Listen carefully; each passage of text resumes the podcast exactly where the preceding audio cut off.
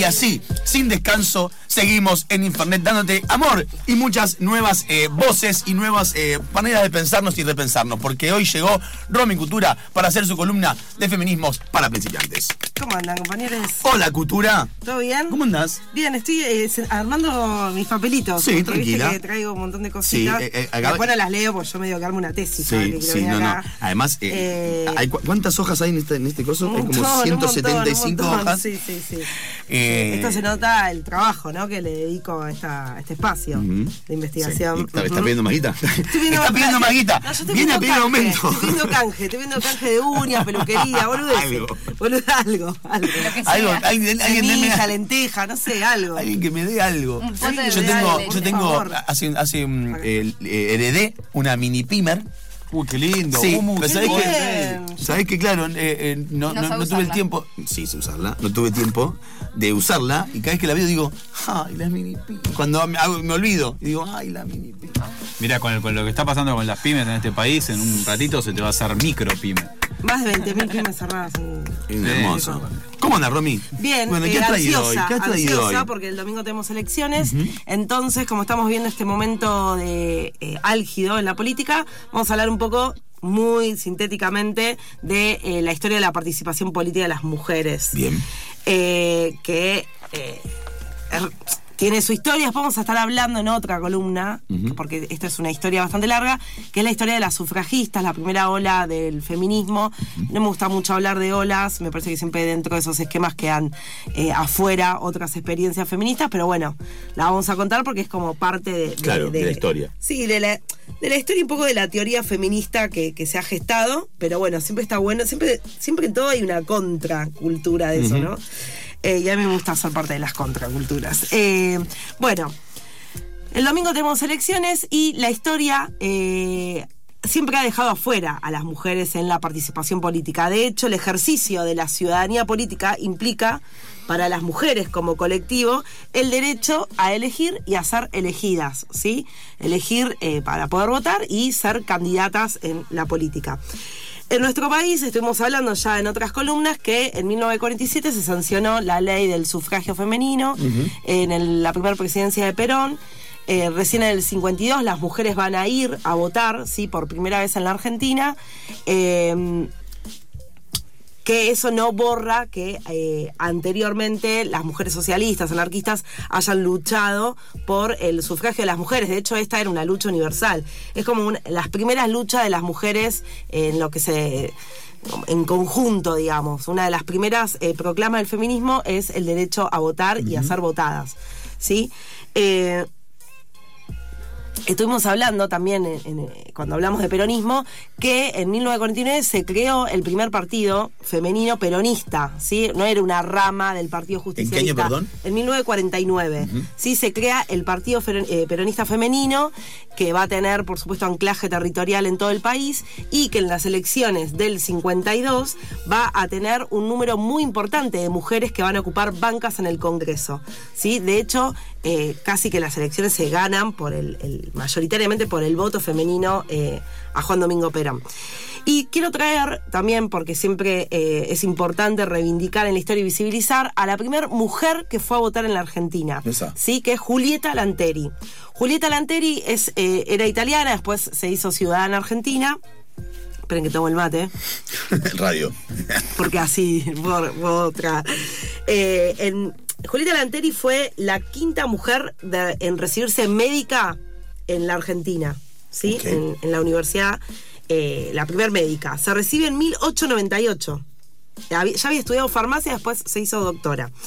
En 1910 Julieta Lanteri se va a nacionalizar por- porque era eh, italiana en el, en, en el marco de la ley de la en el marco de la discusión de la ley Sáenz Peña, así cuando se, se empieza a, a formar el Estado argentino, el Estado moderno argentino. Eh, y ella va a reclamar eh, que le reconozcan sus plenos derechos como ciudadana ¿sí? y, que, y, sus eh, derechos políticos. La justicia, ella va a presentar un amparo, un amparo, bueno, no, no sé si presenta un amparo, digamos, pero va a presentar un escrito judicial, la justicia le va a dar la razón, estamos hablando, ¿no?, de 1910. El fallo le es favorable y en 1911 fue la primera mujer incorporada a un padrón. Y la primera mujer eh, sudamericana sufragista, la primera mu- mujer que va a votar, Julieta Lanteri. Luego se va a presentar como candidata, ¿sí? Eh, va a tener un número importante de votos y eh, lamentablemente muere atropellada en circunstancias muy Sospechosas. sospechosas de un auto que manejaba eh, eh, o sea la atropellan caminando un auto que eh, hace marcha atrás Uno de la Liga Patriótica. Uno de la. Liga Que Patriótica. justo Ah, nos miró para atrás. mirá Eh, dentro de ese auto estaba un chabón de la Liga Patriótica, un grupo polémico, conservador, este, bueno, y Julieta eh, va eh, a morir a los 59 años de edad. Pero es importante remarcar, digamos, que fue una luchadora eh, por los derechos de las mujeres dentro de su plataforma política. Cuando ella es candidata, va a invocar estos derechos hacia las mujeres y, bueno, la primera mujer estar en un padrón y poder ir a votar. Así que es importante recordar eh, a Julieta Lanteri. Bueno, en esta historia breve de, los derechos políticos de las mujeres, en, 19 en, perdón, en 1991 se va a sancionar la ley de cupo femenino, ¿sí? Que busca aumentar la representación política de las mujeres en las listas, ¿sí? De los partidos políticos. ¿Qué establece esa ley? Que las, eh, las listas tienen que estar conformadas al menos por el 30% de mujeres. Bueno, ¿qué va a pasar? Como el 30% vos podés ir, eh, no sé, 8, 9 en la lista y no entras nunca, digamos, pero en la lista estás. Claro. ¿no? O sea, claro, claro. Si bien es un avance, no deja de ser una subrepresentación eh, de las mujeres en las listas y que sigue siendo este marginal y no, le, eh, no, no logra, digamos, incorporar definitivamente a las mujeres en la política. Además de todo eso, cuando una mujer es incorporada a la lista, si hoy todavía tenemos eh, machismos imperando esa, esa lectura, imagínense en ese momento cuando una mujer era agregada a una lista, que es porque es la, la mujer de tal, Claro. porque se acostó con tal, Claro. digamos, nunca una mujer eh, era vista, incorporada en una lista política por mérito propio, ¿sí? Sino porque siempre hay algún varón que la protegió, algún varón con el que garchó que seguro que se la puso. Bueno, entonces, digamos... Contra la pared, digamos. Contra la pared. Se golpeó, quiero decir. Entonces, esto, digamos, las mujeres siempre hemos tenido este estigma dentro de los espacios políticos de si ocupa un lugar de conducción, un lugar de representación, es porque hay un varón atrás que seguramente eh, la, Claro. la- la- se, se la puso. No, bueno, Sí, la puso. Bueno. Eh, este es el machismo, ¿no? Que desalienta y hostiga a las mujeres dentro de los espacios políticos. En el 2017 se va a sancionar la ley de paridad de género, ¿sí? La ley 27.412, que lo que va a establecer es que las listas deben conformarse una mujer, un varón, o sea, alternado. No tiene que ver ya ni el 30%, digamos, la ley que establece el cupo de 30% queda sin efecto y la ley que rige hoy en la Argentina es la de paridad de géneros en ámbitos de representación política, ¿sí? En- eh, tanto en el Congreso de la Nación como en el Senado y en el Parlasur. Las listas tienen que estar conformadas por un varón, una mujer de manera alternada, ¿sí? Que es lo que estamos viendo hoy un poco en las listas. Aún así, todo, las listas de, de este domingo, ta- por más que ya la, la ley lo establece, estamos viendo que en su mayoría eh, las representaciones, tanto a presidente como a vicepresidente, eh, son varones, ¿sí? Eh, en Argentina, el 56 53% de la población somos mujeres. ¿Sí? Sin Oh, embargo, más de la mitad. eh, claro, la representación política no es No. equivalente Eh, bajo sí, ningún punto a, de vista. A la mujer. Ni hablar, ni hablar de eh, las disidencias sexuales. Claro. ¿Cuántas representaciones en el Congreso, en el Senado, en las legislaturas, en las secretarías nacionales, ministerios de personas trans, travestis, de ciencias? No, Yo no conozco ningún, yo no conozco ninguna, de, por lo menos de, de- de lo- de los de los eh, eh, lugares conocidos, no hay ninguna. Ninguna, ningune. Ningune, claro. Ningune, ¿no? Ninguna Pero banca, esto, quise decir. ni- no solo eh, en lo que puede ser más visible, que es el Senado, la Cámara de Diputados, Claro, una legislatura provincial, sino que tampoco ni las mujeres ni las disidencias sexuales, las disidencias sexuales mucho menos, ocupan cargos eh, nacionales, ejecutivos nacionales, por ejemplo, como una dirección nacional del Ministerio de Desarrollo, Mm. por ejemplo, una secretaría nacional. Ni hablar en los sindicatos ¿sí? Y eh, el Poder Judicial. O sea, la representación, si bien hay avances, porque no se puede negar que no hay avances, sigue siendo inferior la representación de las mujeres. En Argentina tenemos más de 8 millones de votantes registrados en partidos políticos. Es un número altísimo. Por eso nuestra sociedad es muy politizada, muy organizada. Eh, tenemos 8 millones de personas que eh, están afiliados a partidos políticos. Más de 4 millones son mujeres. Así todo, las conducciones de los partidos políticos, en lugares jerárquicos de los partidos políticos, no los ocupan las mujeres. ¿Sí? Esto de tuvimos una presidenta mujer, bueno, eso no cambió, digamos. Esto después. Para tanto, Para claro, tanto, claro. digamos, no es porque hubo una mujer presidenta, digamos, la política cambió. Como Obama, presidente un presidente negro, también no significó mucho. Claro, claro. Si bien es un avance Sí, en, sí. en todo sentido, eh, bueno, hay que profundizar.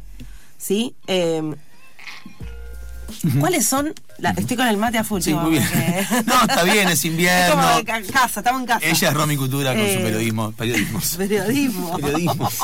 Chao, me voy. Chao, a- chicos, bien. Feminismo pues, para o sea, hola. principiantes. Eh, bueno, ¿cuáles son los, inconvenientes más importantes que tienen las mujeres a la hora de participar en política? En primer lugar, es qué hacemos con las tareas de cuidado. Cuando una mujer queda embarazada, cuando una mujer Ah, está em- claro. embarazada, eh, su participación se ve limitada y se ve acotada. Cuando una mujer tiene hijos, su participación eh, política se ve acotada. ¿Por qué? Porque los mismos partidos, los partidos, las organizaciones sociales, los movimientos, toda estructura política, no genera espacios de cuidado, de contención, de, de- de acompañamiento, sino que la mujer empieza a quedarse relegada, ¿sí? Deja de ir a las reuniones, deja de ir el domingo, el sábado a la mañana a poner la mesita para repartir las boletas, porque el partido en sí no, no eh, construye espacios de tareas de cuidado. Como ya lo hemos hablado mil veces, esas tareas siempre recaen en las mujeres, ¿sí? Y esto coarta quizás la carrera política de una mujer, la limita, eh, la pone en stand-by, y después una mujer volver a hacer todo ese recorrido le cuesta muchísimo más que un varón, ¿sí? Eh, No, y aparte también teniendo en cuenta las licencias por maternidad, es mucho más lo que tiene Exacto. una mujer de licencia por maternidad que lo que le dan a un hombre. Exactamente. Que también es, eh, es lo mismo en... El o sea, opuesto. Claro. Tal cual. Bueno, yo le quería traer un- una encuesta. ¿Y lo hiciste? Y lo traje, obvio. Que Porque se lo llama. quería como, bueno, yo quería y no pude. Y, No, no, pudiste. ahí pude, pude, porque ella es pude. Romy Cultura. que se llama No son las reglas, es violencia y es del Observatorio de la Violencia contra las Mujeres, Julieta Lanteri, justamente. Les le voy a leer un pedacito de la encuesta. Por favor. Eh, este tipo de violencia machista, digamos de lo que hablábamos recién, se manifiesta de la siguiente forma. El 90% de las mujeres percibe que los horarios o la extensión de las actividades políticas no contemplan las tareas de cuidado familiar. El 80% alguna vez percibió que llevar a sus hijos o familiares a cargo alguna actividad política era visto como un problema. El 54% de las mujeres nunca se les ofreció una alternativa para resolver las tareas de cuidado. El 70% percibe que tener familiares a cargo afecta su participación política. y el 46% percibe que tiene menos apoyo económico de su organización que sus pares varones. Al 37% le dañaron sus materiales de difusión o le sabotearon una campaña. ¿Sí? Eh, esto, digamos, esto es, es clave para entender la trayectoria de las mujeres en la política, ¿sí? Y ver por cómo se dificulta eh, justamente esta representación. Como hablábamos antes, digamos, somos el 53% de la población, la mayoría de los afiliados políticos son mujeres y esto no se ve eh, justamente reflejado. Esto es un trabajo muy interesante que eh, realizó este observatorio que se lo pueden descargar, ¿sí? Ponen, no son las reglas, es violencia y eh, se bajan todo este informe que está súper interesante. Eh, bueno, Está todo subrayado. Quiero saber qué subrayaste. bueno, porque hoy, so- sí, No importa. no importa. no tiene nada que ver con el que decía comprar cinco. Cinco kilos de carne. Ir a la depiladora, ¿viste?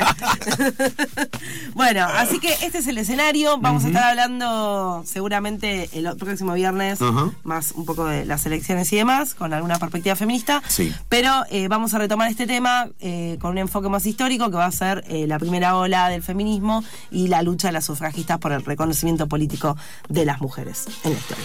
Qué claro siempre lo como habla esta piba. Pero qué claro cómo habla esta piba. Lo que no entendí ahora lo entendí. Ah, Eso es Esa el es poder idea. de Romy Cultura Esa es la idea. y sus feminismos para principiantes.